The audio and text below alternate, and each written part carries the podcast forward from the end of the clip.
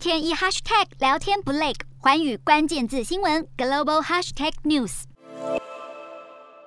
美国通膨与衰退忧虑持续困扰股民，其中道琼工业指数写下连六黑的记录，纳指则是在指标十年期公债殖利率跌落百分之三的助威之下，中场翻红小涨百分之零点零六。美股四大指数涨跌参半，道琼指数下跌一百零三点八一点，收三万一千七百三十点三零点；纳斯达克上扬六点七三点，收一万一千三百七十点九六点；标普五百下滑五点一零点，收三千九百三十点零八点；费半指数上扬十五点二七点，收两千八百二十七点。二一点，在欧洲股市方面，对于货币政策的收紧和通膨急升的担忧，再加上俄罗斯经乌克兰的天然气出口首次出现中断，都打击到欧洲三大股市结束两连升，全数收黑。其中以英国股市的跌幅最大，英国股市下挫一百一十四点三二点，收七千两百三十三点三四点；德国股市下跌八十九点零零点，收一万三千七百三十九点六四点；法国股市下挫六十三点四七点，收六千两百零六点二六点。以上就是今天的欧美股动态。